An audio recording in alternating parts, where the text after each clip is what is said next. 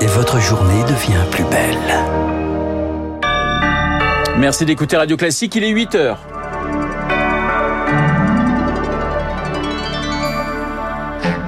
La matinale de Radio Classique avec Renaud Blanc. Deux corps retrouvés dans les décombres rue de Tivoli à Marseille. Les pompiers ont brassé les gravats toute la nuit. Sept personnes sont toujours portées disparues. Nous serons sur place dès le début de ce journal. Un porte-avions chinois face à un destroyer américain.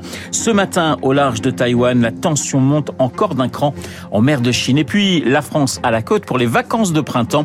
On en parle avec Didier Arino du cabinet Pro Tourisme. Radio. Classique. Le journal de 8 heures nous est présenté par Lucille Bréau. Bonjour Lucille. Bonjour Renaud, bonjour à tous. La crainte d'un lourd bilan à Marseille. 24 heures après l'effondrement de deux immeubles situés au numéro 17 et au numéro 15 de la rue de Tivoli, les secours sont toujours à pied d'œuvre ce matin. Justine Rodier, on vous retrouve sur place. Deux premiers corps sans vie ont été découverts aux alentours d'une heure et demie du matin. Oui, et le maire euh, de Marseille, Benoît Payan, vient de s'exprimer. Il a confirmé que les sapeurs-pompiers ont travaillé toute la nuit avec des équipes de chiens sauveteurs dans un terrain toujours non consolidé. L'immeuble 19 est toujours en situation critique et les immeubles à du 15 et du 19 sont extrêmement euh, fragilisés également selon les mots du maire.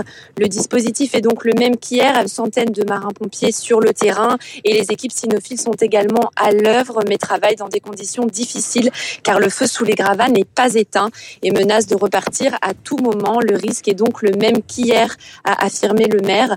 Les secours concentrent leurs efforts sur des zones bien précises pour retrouver des survivants et rien n'est fait au hasard. Le travail continue sans cesse, sans relâche et de manière chirurgicale, a dit Benoît Payan mais il faut se préparer à des moments difficiles, a-t-il euh, averti toutefois. Il affirme quand même garder espoir. Justine Rodier en direct de Marseille pour Radio Classique. Pardon pour les difficultés de la liaison technique. Cette nuit, la peine et la douleur sont grandes. C'est aussi ce qu'a dit Benoît Payan. Benoît Payan, vous le disiez, qui vient de prendre la parole. On l'écoute. C'est pierre par pierre que nous continuons ce travail, que nous le continuerons toute la journée. Nos marins-pompiers ont été héroïques. Il reste de l'espoir et tant qu'il reste de l'espoir, ne nous arrêterons pas. Benoît Payan, le maire de Marseille, qui vient donc de s'exprimer depuis la rue de Tivoli. 40 immeubles du quartier ont été évacués par précaution, 200 personnes au total. À noter que le ministre du Logement, Olivier Klein, est attendu dans la matinée sur place. Une enquête a été ouverte pour déterminer les causes de l'explosion. En bref, dans le massif du Mont Blanc, une cinquième personne retrouvée morte tôt ce matin après une avalanche. Elle a eu lieu hier sur les hauteurs des Contamines Montjoie. Une sixième est encore portée disparue selon la première adjointe au maire de la ville. La coulée de neige sur le glacier d'Armancet a surpris des skieurs. Lucie, la Chine intensifie ses manœuvres militaires dans le détroit de Taïwan. 11 navires de guerre et 59 avions chinois croisent ce matin autour de l'île. Sarah Ders Pékin poursuit son exercice d'encerclement total. Avec euh, une nouveauté aujourd'hui, les avions de chasse transportent des munitions réelles pour mener des frappes ciblées. Le porte-avions Shandong, le dernier né de la flotte chinoise, participe également à l'exercice du jour. L'objectif de Pékin, c'est d'accentuer la pression sur le gouvernement indépendantiste au nom du principe d'une seule Chine. Ces manœuvres ont été surtout lancées après la rencontre mercredi entre la présidente taïwanaise et le président républicain de la Chambre américaine des représentants, Kevin McCarthy. Washington qui réagit aujourd'hui décide de ne pas laisser faire Pékin. Un destroyer américain navigue en ce moment même en mer de Chine méridionale à proximité de l'île de Palawan. Une opération menée en toute liberté de navigation selon la marine américaine. De son côté, Pékin dénonce une intrusion et indique que son aviation surveille de près le navire. Les précisions de Sarah Ders. Retour en France avec le bien vieillir en débat à l'Assemblée. Lutte contre l'isolement des aînés, signalement des cas de maltraitance. C'est l'objet d'une proposition de loi Renaissance. Elle sera débattue à partir de demain. Une maigre consolation après l'abandon de la loi Grand Âge, pourtant promise en 2018, Lauriane monde. Ce devait être un long fleuve tranquille pour le gouvernement, un sujet consensuel qui lui assurait une majorité à l'Assemblée, mais dès le début, rien ne s'est passé comme prévu. Face à un texte vidé de son contenu, la députée Renaissance Monique Iborra claque la porte et démissionne de son poste de co-rapporteur du texte. Alors sur le fond, que reste-t-il? La proposition de loi accentue la prévention contre la maltraitance des personnes vulnérables, crée une carte professionnelle pour les aides à domicile, leur permettant par exemple de se garer plus facilement et annonce une conférence conférence nationale sur l'autonomie. Il n'y a rien sur les aidants, rien sur le financement, rien sur rien, s'agace un député LR qui dénonce un coup de com' et pourrait même voter contre le texte. Une frustration et une colère partagées aussi à gauche où l'on parle d'une loi indigente sans queue ni tête. Pour temporiser, le gouvernement promet début juin un plan d'action sur le grand âge. Lauriane, tout le monde. 8h05 sur Radio Classique. Tourisme et vacances en France en ce lundi de Pâques. Week-end pascal et début des vacances de printemps pour la zona, les académies de Bordeaux, Lyon, Poitiers, entre autres, mer, montagne ou, ou campagne. 6 Français sur 10 pensent d'ailleurs prendre des congés dans les semaines qui viennent avant l'été. Bonjour Didier Arino.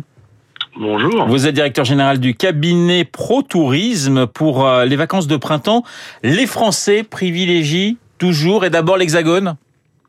Alors cette année, nous avons un, un, mouvement euh, vers les destinations étrangères, même si euh, plus de 70% des partants euh, choisissent l'Hexagone, c'est quand même moins que l'an passé. Heureusement, à l'inverse, nous avons aussi le retour des clientèles étrangères, que ce soit les clientèles européennes, mais aussi les clientèles lointaines. Donc on peut dire que euh, le fait que les Français repartent à l'étranger n'est pas une bonne nouvelle pour certains acteurs du tourisme, mais les destinations euh, qui, avant le Covid, dépendaient des clientèles étrangères sont ravis de les voir revenir euh, cette année en plus grand nombre. Alors justement, vous parliez du Covid. Est-ce que l'après-Covid, est-ce que l'inflation aujourd'hui et, le, pouvoir d'achat, qui est une grande question pour les Français, est-ce que tout cela change la donne concernant les vacances?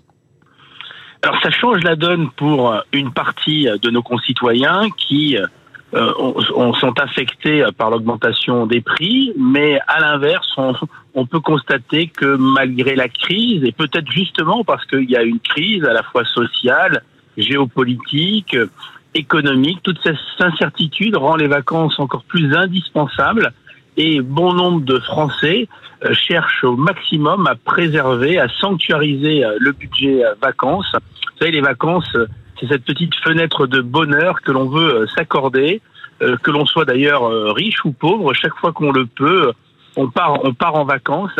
Et ce qui fait que cette année, nous avons des taux records d'intention de départ en vacances, un budget record aussi, 400 euros de plus par foyer pour la grande saison estivale. Et puis ce week-end pascal, il lance véritablement cette grande saison estivale. Et même s'il est un petit peu en retrait par rapport à l'an dernier, rappelons que l'an passé, c'était les premières vacances sans Covid, donc avec un phénomène de rattrapage tout à fait considérable.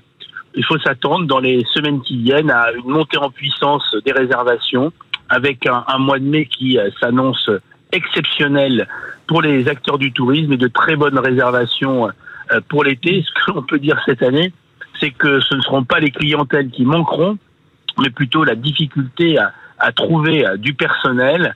Et on retrouve au final un mode de vacances mmh. assez similaire à celui de l'avant Covid, avec une appétence importante pour le littoral, que ce soit le littoral de, de l'Atlantique ou de la Méditerranée, une reprise du tourisme urbain, une répartition des flux sur l'ensemble du territoire.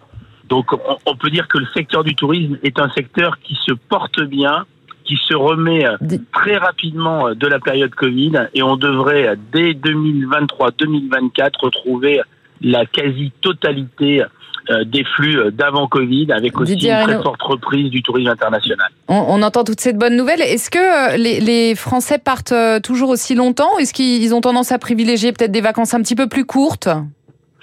Alors, dans l'adaptation au, au, au, contexte économique et notamment au, pour adapter son mode de vacances à son pouvoir d'achat, certains choisissent de réduire la durée de séjour. Mais à l'inverse, on a aussi, pour ceux qui repartent vers les destinations étrangères, un allongement de la durée de séjour. Donc on a les dou un double phénomène. Ceux qui euh, s'adaptent en diminuant la durée de séjour, d'autres euh, en choisissant euh, des hébergements un peu moins haut de gamme, typiquement ceux qui allaient dans des dans des dans du locatif, dans des mobilhomes, dans des chalets, dans des campings et qui choisissent l'emplacement tente. Mais on a aussi euh, ceux qui euh, choisissent de réduire la durée de séjour pour euh, vivre des vacances plus exceptionnelles, thématiques ou dans des hébergements plus qualitatifs. Il n'y a pas un vacancier, il y a plusieurs sortes de vacanciers. Mais ce que l'on voit globalement, chaque fois que les Français le peuvent, c'est qu'ils privilégient la qualité, ils privilégient véritablement les, les hébergements thématiques euh, les vacances, ça devient aussi de plus en plus le moment où on, on vit ses passions, on les exprime que ce soit des passions euh, sportives, il y a une très forte demande pour la randonnée, pour le vélo, y compris le vélo assistance électrique, mais aussi la passion des festivals, euh, des euh, lieux culturels à découvrir. Merci. Et, euh, les vacances deviennent de plus en plus fondamentales dans la vie de nos concitoyens. Merci Didier Arino. Je rappelle que vous êtes le directeur général du cabinet ProTourisme. Et week-end de Pâques oblige bison futé voie rouge aujourd'hui dans le sens des retours. Circulation très difficile en Bretagne, en Normandie, en Ile-de-France, dans les Hauts-de-France, les Pays de la Loire et le centre Val-de-Loire pour éviter les embouteillages. Prière de rejoindre ou traverser l'Île-de-France avant 11h. Merci Pour ce journal de 8h. Il est 8h11 sur l'antenne de Radio Classique. Dans un instant, nous allons parler de l'Égypte ancienne. Auparavant, l'édito politique avec Guillaume Tabar.